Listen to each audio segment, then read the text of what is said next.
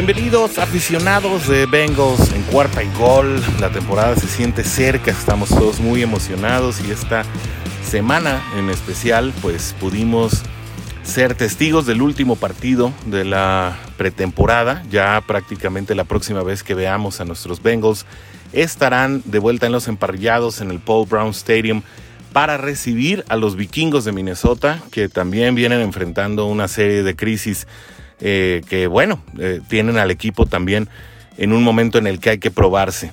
En esta ocasión platicamos, eh, como es nuestra costumbre, con Rodrigo Guerrero, un gran aficionado también a este equipo y que ya ha estado en otros episodios con nosotros, acerca de lo que se pudo ver en los partidos de pretemporada y qué podríamos esperar para los cortes que vendrán a mediados de semana para obtener a los 53 jugadores finales que van a estar en el roster del equipo. Así que si les parece bien y sin más dilación vamos a poder escuchar esta plática y eh, regresaremos para las conclusiones finales.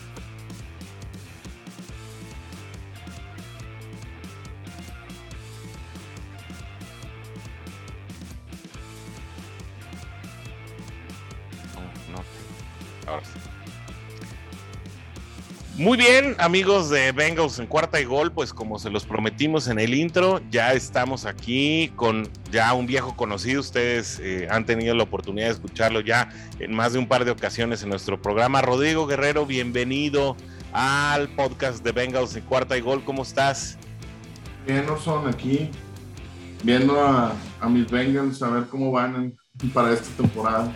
Oye, muchos aficionados molestos ayer por, por la manera en que se perdió el partido. Yo quisiera comenzar diciéndoles un poquito, hay que relajarnos, ¿no? El propósito de los juegos de pretemporada no es definitivamente salir con marca ganadora. Entiendo la mentalidad de, de muchos que decían, bueno, pero es que cualquier juego hay que ganarlo a toda costa, pero creo que la prioridad es otra, ¿no? En pretemporada, Rodrigo. Sí, así es, pues la, la prioridad es probar las jugadas probar a tus jugadores y ver hasta dónde te, va, te van a alcanzar, ¿verdad?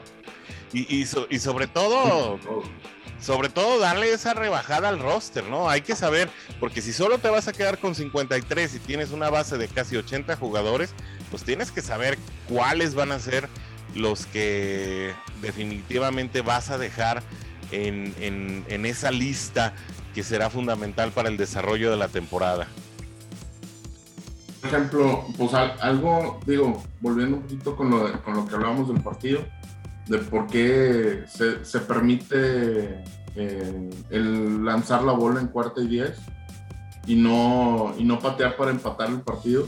Pues mira, bien sencillo, ¿por qué permitiste que, que McPherson hiciera una patada de 57 yardas en un estadio totalmente abierto donde pues es muy probable que fallara esa patada?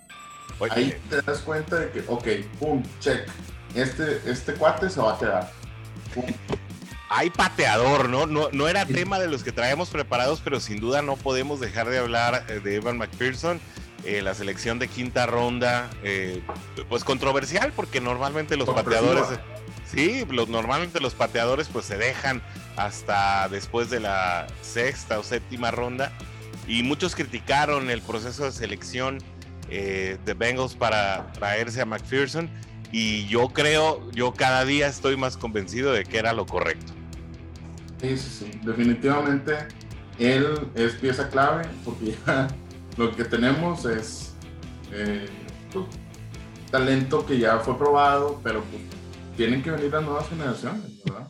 Y, y, eso me deja muy contento porque llego a una conclusión. Hay quarterback y hay pateador. Ayer, eh, contrario a todos los pronósticos, aquí se dijo, era muy improbable que Joe Burrow regresara a los emparrillados en la pretemporada, pues resulta que no fue así. A mediados de la semana anterior, por ahí del miércoles, se anunció, miércoles y jueves se anunció que Joe Burrow jugaría tres snaps en la primera serie del partido de regreso a Cincinnati y así sucedió. Sabíamos que iba a ser tal vez una pantalla, dos corridas, que fue efectivamente lo que sucedió, pero eh, yo creo que lo más importante fue el reflejo, la alegría que produjo en la gente volver a ver al número 9 atrás del centro y, esperando eh, el balón para repartir juego. Sí, así es. Digo, qué bueno y me, agrada la, ovación que le hacen a, Joe Burrow, porque a final de cuentas pues es, tu, es tu carta fuerte, ¿verdad? Es tu... Es tu, es tu emblema. Y, y, ahorita es tu capitán, tu emblema del equipo. Y pues sin él ahorita, pues sí estaría un poquito este, descompuesto el, el equipo, ¿no? Sí, y además... ¿Qué te traes? Exacto. Además, ver a Brandon Allen comenzar los partidos no es por, por demeritar, obviamente, a, este jugador ya en su octava temporada y que sin duda sacó la cara en algunos de los juegos de la temporada pasada y que no se ha visto mal, creo que se ha visto mejor. Eh, ganando confianza durante esta pretemporada. Esperemos no tenerlo que ver durante la temporada regular. Pues no es lo mismo. Siempre es bueno eh, que, salga tu coreback número uno, aunque sea para las primeras tres jugadas, y, verlo, verlo eh, salir corriendo, ¿no? Eh, sobre todo porque la última imagen que nos llevamos de Burrow pues fue aquella fatal en Washington donde se lo estaban llevando en el carrito de las desgracias. Sí, sí, sí. Y más, y más que nada, como, como dices, de que, de que lo ven sano, de que la gente ya lo ve que va a jugar el primer juego. Entonces, está genial. Qué bueno que no, que no se metió en el preseason. No, no creo que ocupe un preseason ya él, con lo que ya jugó. Para mí la temporada pasada fue su preseason Así que ya se recuperó. Nada más hay que ver el, cómo se desarrolla dentro de los primeros cuatro juegos. La verdad es que para mí es Bengals tiene una una primera parte de la temporada muy difícil. Eh, tiene cinco juegos de visita y tres de local. Entonces, pues, Nada más de los primeros cuatro te toca uno de local, básicamente. Y sí está complicado, ¿verdad? Sí, definitivamente. Y además, eh, bueno, creo que algo que tampoco traíamos eh, preparado para el programa, eh, pero que sin duda ha sido el, tema principal de las especulaciones del de, inicio de temporada o de esta pretemporada, pues es saber quién lo va a cuidar, ¿no? Tenemos ya, parece lo que es definido, la línea ofensiva para, para, proteger a Burrow durante, pues por lo menos el primer juego ante Minnesota, que tenemos eh, en el tackle izquierdo, tenemos a Jonah Williams, vamos a tener en el, en el, eh, e, en el GAR izquierdo a Quinton Spain, el centro va a ser Trey Hopkins, eh, lo más seguro es que en el guard derecho esté Xavier Suafilo y Riley Reef, reciente llegada de Minnesota, verá a sus excompañeros si todo sale bien en el right tackle. Eh, y esto, pues, parece que una línea, no solamente el primer equipo, sino una línea eh, que ni, el, ni la línea ofensiva número 2 ni la línea ofensiva número 3 entregaron al, coreback, es decir, no admitieron ningún sack. Eh, habla de la positiva influencia que está trayendo Frank Pollack a este grupo, ¿no lo crees? Sí, así es. Y además, digo, no sé si ya conocías el dato, pero los Bengals tienen las, la segunda mejor combinación de jugadores para una línea ofensiva. A ver, ese dato está interesante. Combinaciones posibles de jugadores para la línea ofensiva. Entonces, ¿Qué, nos trae esto? Que, a pesar de que pudiste haber agarrado a, a en, la, en el draft, a pesar de que no lo tomaste, como quiera tienes una gran combinación de, la línea ofensiva, ¿no? Donde tienes bastantes backups de, calidad que le fueron agregando, ya sea con rookies y ya sea con las nuevas contrataciones Sí, y, ahí lo interesante es saber los, los papeles que van a tomar jugadores como DeAnte Smith, eh, como Michael Jordan, eh, jugadores que sabemos que de entrada no van a ser titulares en un inicio, e incluso sus backups, ¿no? Eh, que ante la llegada de una nueva concepción de la línea ofensiva y el aparente fracaso que tuvieron los dos coaches anteriores en este departamento en lo particular, pues parece que sí se está elevando el promedio de calidad la coordinación de juego, los, los snaps están resultando mucho más parejos, incluso el número de castigos por, por ya sea por salidas en falso, ¿no? O, por holdings, pues el número de castigos ha bajado de una manera bastante pronunciada. Ah, digo, a pesar de que en la pretemporada hemos visto que sí hay mucho castigo de referente a, salidas, a, vaya, a. Este, pero son, son gente novata, es gente, es gente nueva, son los terceros jugadores, o sea, no es el, roster principal, güey. Sí, sí, ahí, y estamos hablando precisamente, yo creo que trae esa colación un punto eh, muy importante porque pues estamos hablando eh, de jugadores como Jackson Carman, de los cuales también se esperan eh, cosas importantes, ¿no? estamos hablando de Fred Johnson, que incluso sería el tackle derecho por detrás de eh, de Riley Reef cuando eh, él tuviera que descansar o, saliera por algún tipo de lesión, incluso el mismo Akeem Adeniji eh, que va ya para su tercera temporada, o incluso Isaiah Prince que en un momento dado pudiera pasar a, instancias de juego, pues son jugadores que ya conocemos, que tuvieron que ver acción el año pasado y que a pesar de sus carencias, pues no hicieron un mal papel cuando fueron exigidos. Creo que la principal pesadilla del equipo en su momento eh, ya no está, ¿no? Eh, eh, definitivamente Bobby Hart era el eslabón débil y que causaba muchas, no solamente salidas en falso y castigos, sino también muchas fallas en las, en las protecciones de stunt y en las coberturas de blitz. Así es, digo, y digo, lamentablemente le queremos echar toda la culpa también a un solo jugador. No nada más era eh, cuestión de Bobby Hart. Yo no siento que sea tampoco el peor jugador que exista para una línea ofensiva. Digo, no por nada también lo, agarra Buffalo. Toman y creo que lo tienen hasta inclusive de, de, de uno o de dos. Entonces, pues puede generar ahí en su línea.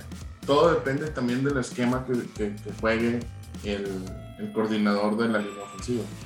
Sí, y definitivamente su problema eh, no era permanente, sino era la constancia. O sea, Bobby Hart como te podía dar una jugada bastante buena, te podía dar otra muy mala. Yo creo que Bobby Hart es un jugador que al nivel de la NFL pues juega un papel de recambio, es decir, es, un relevo eh, de bastante calidad, pero no está para jugar todos los snaps. Michael Jordan a su vez también ha trabajado mucho en su, en su, eh, en su consistencia física, en su estado físico. Eh, fue padre la temporada pasada y con todo lo que implicó un año tan atípico como 2020 y el COVID, ser papá primerizo, y, encima, bueno, eh, insistimos con un esquema de cocheo que tal vez no era el óptimo, pues tal vez estamos hablando de que 2021 pueda ser también el año para un jugador joven que tiene aptitudes como los Michael Jordan. Sí, así es, y lo que me agrada de él es todo el entrenamiento previo que, hizo, o sea, de que dice, yo me quiero quedar y quiero ser uno, quiero ser de titular. Entonces, a lo mejor no lo logra de ser titular, pero va a ser un excelente bajo, ¿no? Sí, y se la valieron porque si nos acordamos, en el partido primero de la pretemporada contra Tampa Bay, él salió como número uno por encima de su afilo. Ya fue en los siguientes partidos en los que ya salió como número dos. Creo que tenemos muy claro que su afilo será el titular si no sucede ninguna sorpresa por el lado derecho, pero va a ser interesante tener la intervención de Michael Jordan ahí. Y hablando también de jugadores que no la están pasando muy bien, pues tenemos a llamar Chase, ¿no? Eh, tenemos un, jugador que, bueno, obviamente fue objeto de toda la polémica, como lo decías, Penny Sewell o Jamar Chase. El equipo se fue por el gran amigo de, eh, Joe Burrow. Eh, pues se tienen muchas expectativas de que sea un jugador plug and play. Nos damos hoy cuenta que no es así. Nadie es plug and play. Además, bueno, definitivamente Chase también está pagando la cuota de la ausencia el año pasado, todo un año sin, sin jugar pues también esto le está pasando la factura ahora, pero de sus últimos cuatro pases eh, lanzados en su dirección, pues ninguno de los cuatro los tomó. Algunos dicen que siente pasos en la azotea, otros dicen que se precipita demasiado a correr antes de tener el balón. Eh, tenemos crisis con el pick number one. ¿Qué pasa ahí, Rodrigo? Pues, mira, yo la verdad no creo que sea una crisis. Eh, tal cual como lo mencionábamos hace ratito, este, tiene un año sin jugar porque prefirió descansar por lo, con, con la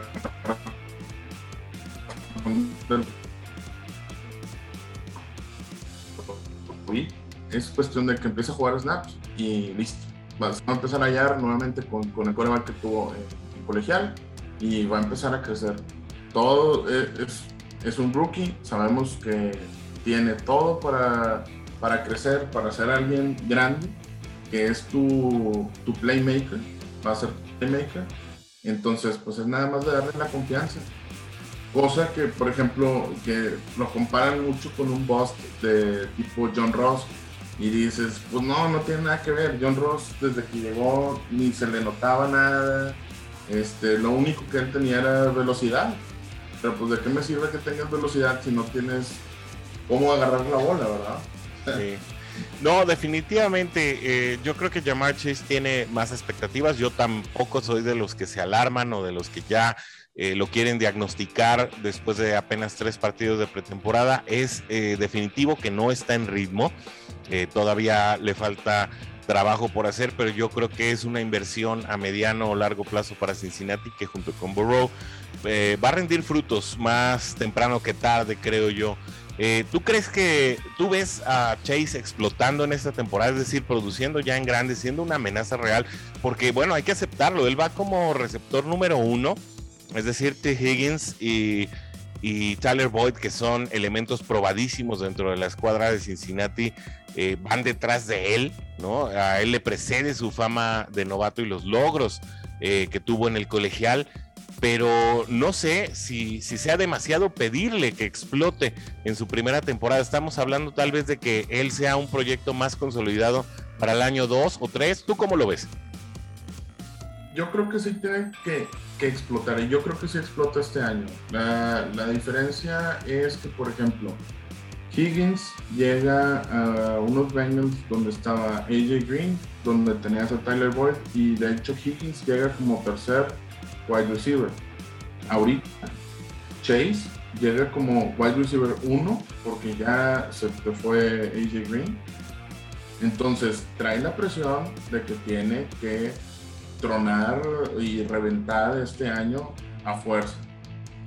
Entonces, yo creo que es nada más de que se le quite un poco la presión, el, eh, el, que, el arropamiento del resto de los wide receivers con él y eso es todo, ¿no? Inclusive el cocheo, que no, no que lo apapachen, sino que lo arropen con experiencia para que él pueda detonar en esta temporada. Yo creo que sí puede detonar en esta temporada. ojalá y así sea, porque él llegó con todas las credenciales, llegó a ocupar un lugar eh, de manera inmediata, prácticamente por lo que hizo como colegial. Oye, pero yo veo gente que sí se está probando y que está peleando fuerte por un puesto, especialmente ese puesto por, la, por el ala cerrada número 3, que está muy, muy interesante ahí entre Drew Sample, Thad Moss y Mason Shrek, eh, entre otros, porque también vemos ahí a, a, Erwin en la pelea y también por el receptor número 6. Hay ahí, hay ahí una, una pelea bien interesante porque parece, parece que este tándem de receptores, tanto de receptores abiertos como de alas cerradas, pues hay eh, prácticamente es un arsenal para Joe Burrow. No sé, no, no sé cómo veas tú esa pelea. Vamos a empezar con las alas cerradas si quieres. Mira, en cuanto a los Titans, pues, obviamente ayer nos dimos cuenta que Usoma va de en 1. Jerusalem que se queda con, eh, con el puesto 2. Y en el 3 Híjole, yo creo que no sé si Moss ya se ganó ese lugar. Creo que estaría, por ejemplo, ahí la duda. Lo que sí te puedo decir es que Mason Shark, eh, gracias por participar. Eh, y yo creo que ya no entra, entraría en planes de, estar dentro de, dentro del equipo. A lo mejor se pudiera ir al practice eh, squad, que no sé si lo vayan a que lo vaya a querer, pero también puede ser un buen backup en cualquier otro equipo, ¿verdad? Que, que tenga necesidad de un talento. Eh, y lo mismo sería con Wilcox. La situación con Wilcox es, es muy similar, también e, es, más joven que Shrek, pero no sé, tú, tú dónde pudieras poner a Wilcox, por ejemplo. Sí, yo, yo veo lo mismo, ¿eh? yo, yo veo obviamente a, CJ Usoma ya eh, muy afianzado como, como el ala cerrada número uno. Eh, Drew Sample es un claro ala cerrada que sale para asignaturas de bloqueo, eh, porque Usoma no, no sabe hacer ese tipo, ese tipo de, de planteamientos. Y creo que sí, el gran perdedor es Mason Shrek, quien pierde un lugar en la escuadra titular Creo que Thad Moss hizo todo lo que necesitaba hacer en pretemporada para quedarse con un sitio y eso deja a Mitchell Wilcox eh, como uno de los muy probables para eh, salir en los waivers del día de mañana. Sin embargo, fíjate que es bien interesante lo de Wilcox porque es un jugador de, prestaciones físicas bien, bien interesante. Es un jugador alto, es un jugador fuerte.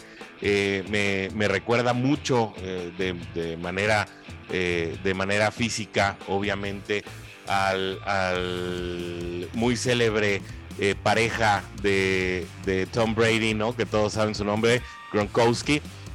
Y, sin duda, en las poquísimas jugadas que se le vio ayer a, Mitchell eh, Wilcox, a mí me gusta incluso más que Mason Shrek, ¿no? Eh, ahí yo creo que la pelea es saber quién entre Wilcox y Shrek se va a quedar en la, en la escuadra de entrenamiento eh, yo creo que ahí es eh, donde definitivamente vamos a estar viendo la pelea porque para mi gusto queda muy claro. Oye, pero otra pelea que tampoco platicamos previo a la grabación de este podcast y que también eh, va a poner, yo creo que muchas expectativas de por medio, va a ser obviamente la llegada de Chris Evans al cuadro de corredores y Jax Patrick, ¿no? Ellos llegan prácticamente sin cartel a, pelear de lleno con Samaji Perrine y Trevian Williams por un spot en, el, en, el, backfield ofensivo.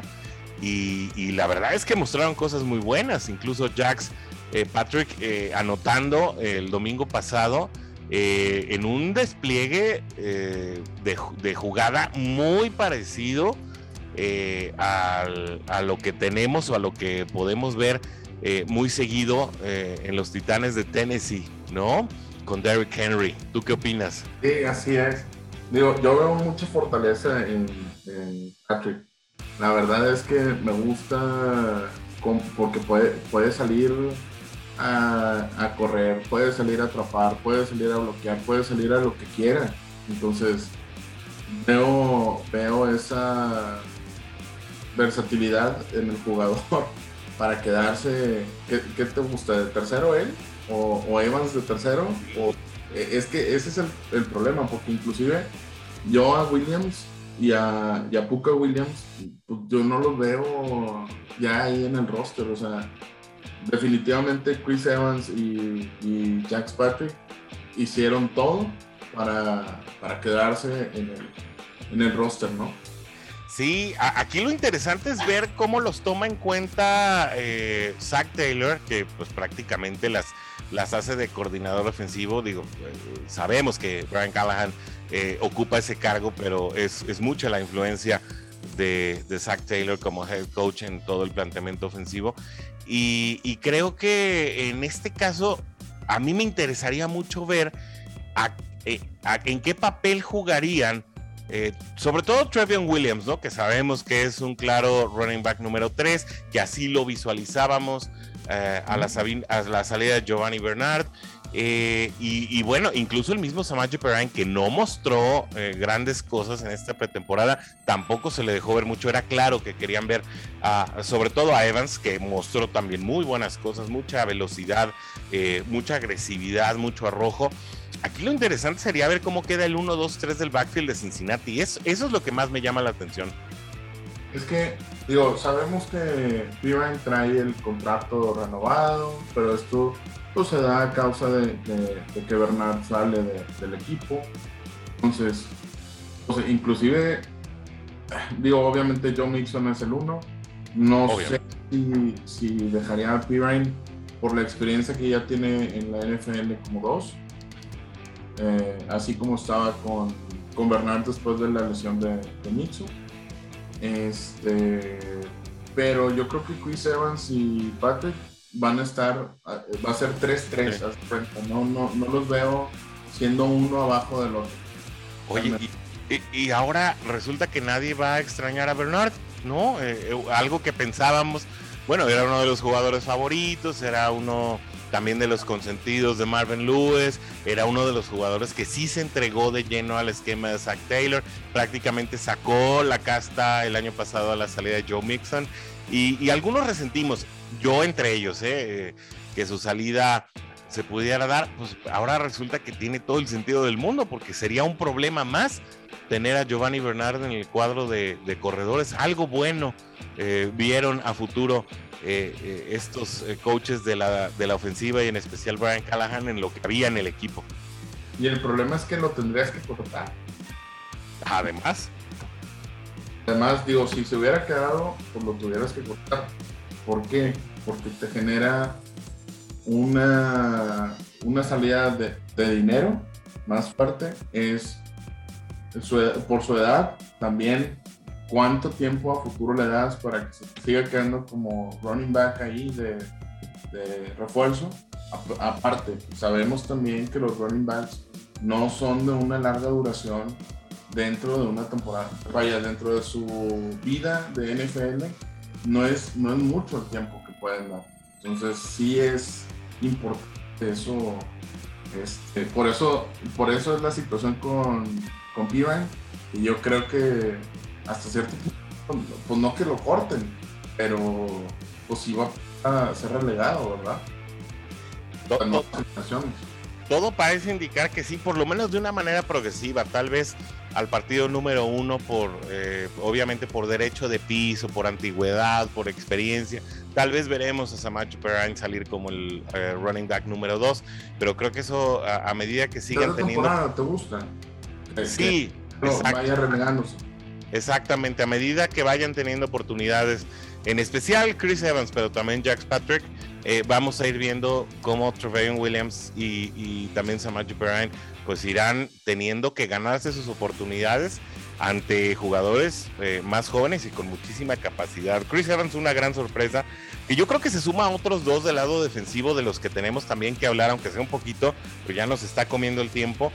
Darius Hodge, eh, un jugador que definitivamente se ganó ya su lugar en el roster. Sería muy difícil verlo no quedar entre los 53 definitivos. Y también Trevelyan Henderson eh, un, jugador que se ha alzado incluso hasta con intercepciones valiosas dentro de esta pretemporada y que también está tocando la puerta para eh, un cuerpo muy competido de profundos en el que tal vez los corners se nos están quedando cortos, sobre todo ante la lesión de Trey Waynes, que también salió lastimado de la práctica el pasado jueves. Y yo, Trey Waynes va a estar fuera eh, un mes es lo que, lo que leí de su, de su carta. Y yo, mira, eh, en, en, los profundos tenemos a Ricardo Allen, que sabemos que viene como, como un relevo realmente. Tienes Jesse Bates, eh, a Von y Henderson. Yo creo que sí este, va a estar peleando ahí con, con Allen los snaps que, que, les puedan dar a ellos, ¿no? Por los también, pues obviamente depende del esquema defensivo que se quiera manejar, del tipo de jugada que, que te mande la, la, ofensiva rival. Pero sí, con lo que hemos visto de Henderson, es, es grandioso que haya llegado a, a Bengals y sobre todo con el esquema defensivo que se está manejando con este Anarumo. Con Luan Anarumo.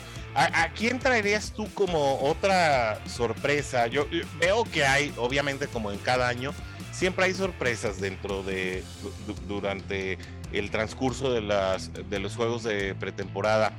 Pero yo creo que aparte de estos tres, eh, debes haber visto algunos, eh, a lo mejor un par de jugadores con comportamiento excepcional que también le aportaron a los esquemas tanto ofensivos como defensivos de Cincinnati. ¿A quién destacarías como uno de los candidatos a quedarse con un lugar definitivo en los 53?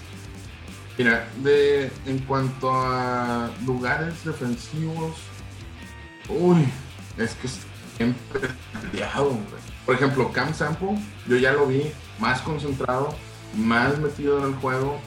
Eh, eh, eso, cómo llega, ya, ya está llegando al coreback y sí, y ya fue como que, ok, perfecto, ya estamos viendo al Cam Sampo que, que, que se drastió para, para, esa posición, ¿no? Y digo, es lamentable lo, la, la, lesión de, de Osai, pero bueno, yo también creo que eh, eh, ellos dos son para mí una, algo excepcional que llega a, a pesar de que ya teníamos jugadores de,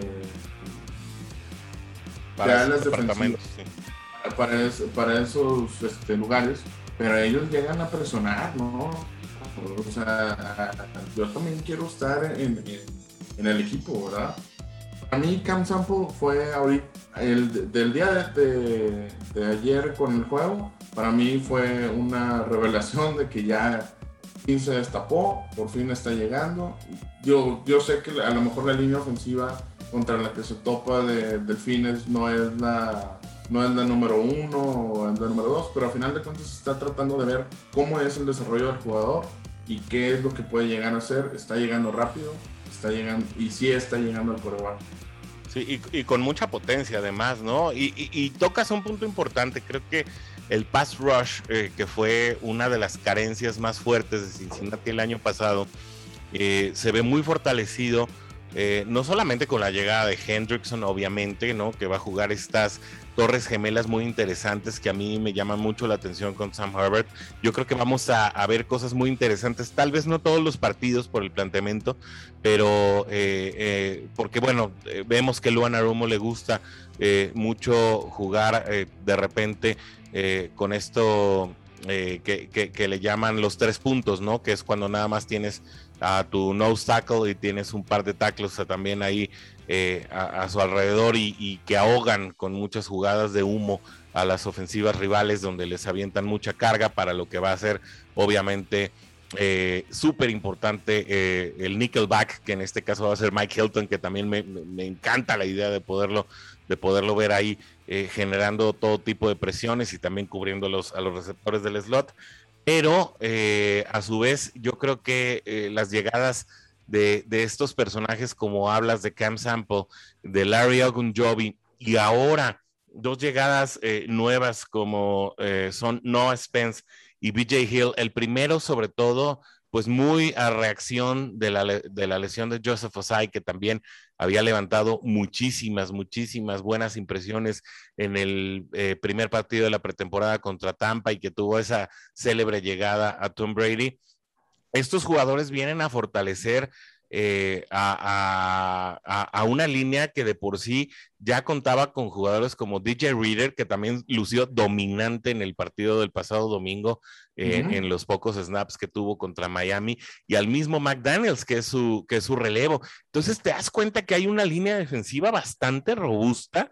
Eh, no solamente con gente de, de capacidad física, sino con mucha idea de defensa y sobre todo con mucha hambre de, lograr esa jugada que nos hizo mucha falta el año pasado y, que bueno, que da pie también al último tema que vamos a tratar. Pero vamos, vamos, vamos hablando ahorita de la línea. Y, y es que, por ejemplo, déjame te comento algo.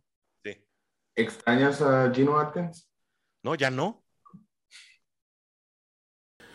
Muy bien, esa fue la charla que tuvimos con Rodrigo Guerrero. Creo que fue muy, muy entretenida, muy ilustrativa, poniendo en perspectiva eh, pues todas las situaciones que se podrían contemplar para ese roster de 53 jugadores que eventualmente va a estar comenzando la temporada. También estaremos de regreso en los próximos días, eh, deseablemente el viernes, para también poder platicar acerca de los jugadores que efectivamente se quedaron. Muchas gracias por acompañarnos. Como siempre, les recordamos nuestros modos de contacto. Pueden escribirnos en el Twitter de Bengals en cuarta y gol y ahí estaremos dando respuesta a todos sus cuestionamientos, sus comentarios y obviamente pues de cara a una temporada que se espera sea mucho mejor que las tres anteriores. Hasta aquí llegamos. Se despide Orson G. Hasta la próxima. Bengals en cuarta y gol.